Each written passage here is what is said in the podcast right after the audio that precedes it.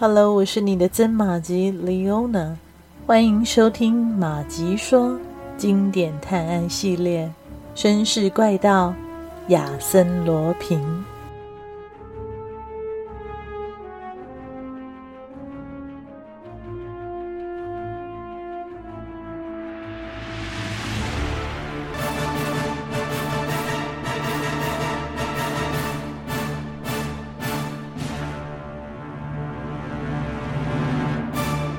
痛定思痛后，白德莱并没有退缩，而是决定与亚森·罗平缠斗到底。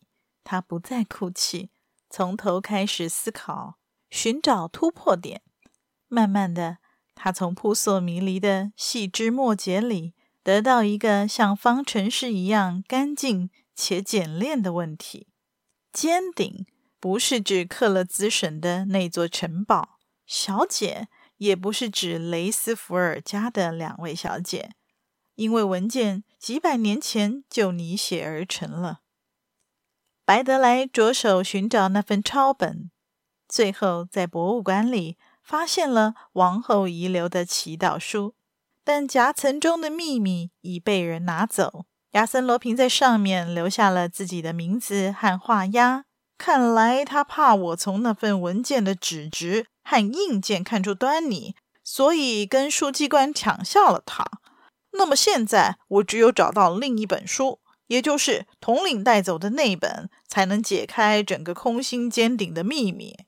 于是白德莱放出风声，让所有人都知道他要去找有关尖顶的一本书。同时，他努力不懈地搜查资料。终于让他查到，统领是在去盖隆的郊外时被人暗杀的。人们从他身上翻出贵重的首饰，想来应该是从皇家宝库中窃取的。白德莱在报上刊登了一则启事，希望有人能提供那位统领及其后人的情况。结果出面指点的又是撰写那篇文章的作者。马西邦先生，他答复道：“统领名叫达拉贝里。当得知他被杀后，国王显得非常着急，连声说：‘完了，全完了。’第二年，这位窃取珍宝的统领的儿女被放逐了。显然，这其中大有隐情。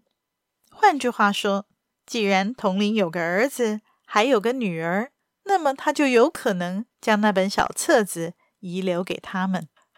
我已经和同里的女婿韦利纳男爵联系，约好见面。看来事情应该会有较大的进展。如果您愿意，可以和我一起前往。一帆风顺的调查过程使白德莱心生疑窦：这会不会又是亚森·罗平的圈套？马西邦是不是亚森·罗平手中的一件工具？不过。事已至此，他不妨再冒一次险。年过六旬的维利纳男爵官居多年，他非常热情地接待了白德莱和马西邦，流露出一种孤独太久的人渴望与人说话的渴望，这使得他俩很难开口说明来意。结果倒是男爵主动说：“我知道你们是为了那本书而来。”对。但那是我祖先们的事啊，而我活在这个时代，已经跟过去一刀两断了。还请您见谅，先生。但那本书找到了，我的女儿从昨天就开始找了，你们进门前的一两个小时才找到。在哪儿？在哪儿？就在那张桌上。白德莱一个箭步冲上去，在铺满桌子的一堆废纸上找到了那本古老的小册子。书的封面是以摩洛哥的红色山羊皮制成，上面烫着“空心尖顶的秘密”几个金字。就是他从火里抢出的内侧。马西邦肯定地说。白德莱异常的激动，也在中间一页偏左的地方找到了那五行神秘的数字和点，与他所见过的那一页完全相同。前面还有一个小注释，所有重点皆由路易十三剪制成一张小表，转录如下。接下来是表格，再下来就是说明。白德莱断断续续地念道：“首先看第四行，这一行包含了测定位置和指示方位双层意义。不过，这必须先弄清楚空心尖顶的真正方向。这可以从前三行得知。第一行的意思是我向国王报仇。”“妈的！”白德莱吼道。“怎么啦？”马西班问。下面两页被撕掉了，意思连不起来。这痕迹还相当新啊，是被人匆忙撕掉的。这怎么可能啊？男爵也糊涂了。难道您一点也不知道吗？不知道，要不问问我女儿。书是她昨晚找出来的。维利娜男爵按了铃，几分钟后，他的女儿走进了房间。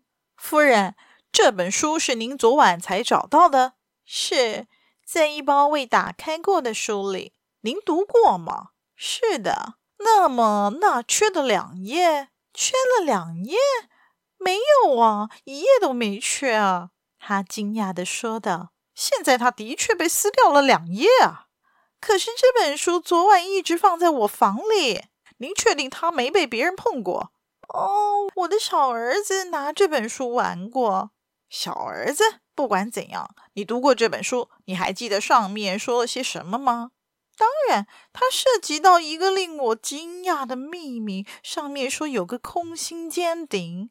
他的话还没说完，一个仆人手里拿着一封信走了进来，说道：“夫人，有一封信。”哦，他打开一看，顿时脸色发白，身子站立不稳，信掉到地上。白德莱把信给捡起来，也顾不得什么礼貌，马上读了起来。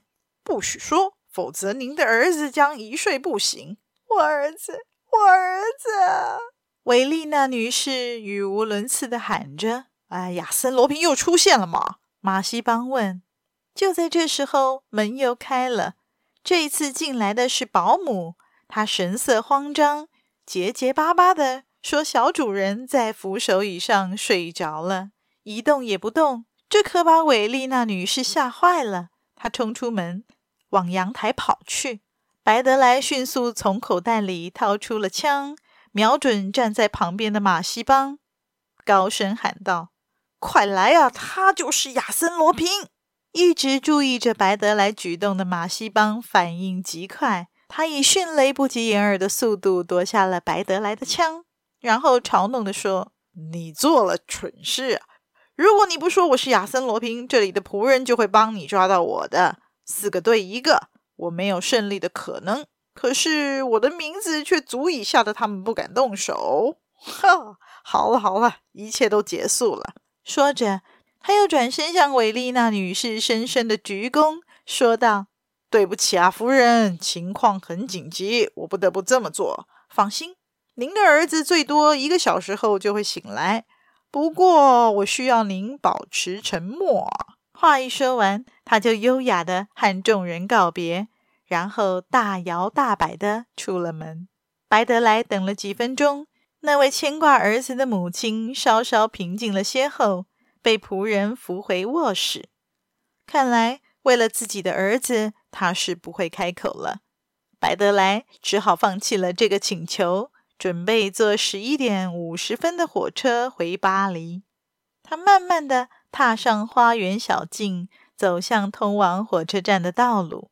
哎喂，你觉得这一回合怎么样啊？一个人影从路边的树林里闪出来，是亚森·罗平。想来您已经猜到了。是的，是我顶替了马西邦。那两页书也是我撕的。你何必白费力气呢？世界上多的是盗贼，你去追他们啊！放了我！看着白德莱坚毅的表情，亚森·罗平只好放弃般的说道：“好吧，好吧，我想你是不会让我安宁的。可是我要告诉你啊，从现在起到你把手指探进空心尖顶为止，你至少还需要个十年的时间，日子还长得很呢。”而我只需要十天，我们之间真是差一大截啊！谈话之间，一辆汽车开了过来，在亚森·罗平的要求下，白德莱上了车。一路上，亚森·罗平说了一大堆关于他是如何假冒马戏帮的话，然后就疲倦的睡去。而在经过刚才的激动和失望之后，白德莱也累了，慢慢的沉入了梦乡。非常感谢您的收听，希望马吉们收听节目之后，也别忘了按下赞助键，以实际的行动支持马吉创作更多有趣的故事。也欢迎加入马吉的 Facebook 粉专，搜寻“马吉说芝麻的麻，吉利的吉，说故事的说”。更欢迎大家帮忙转发分享，让更多的朋友认识这个节目。绅士怪盗亚森罗平，我们下集再续。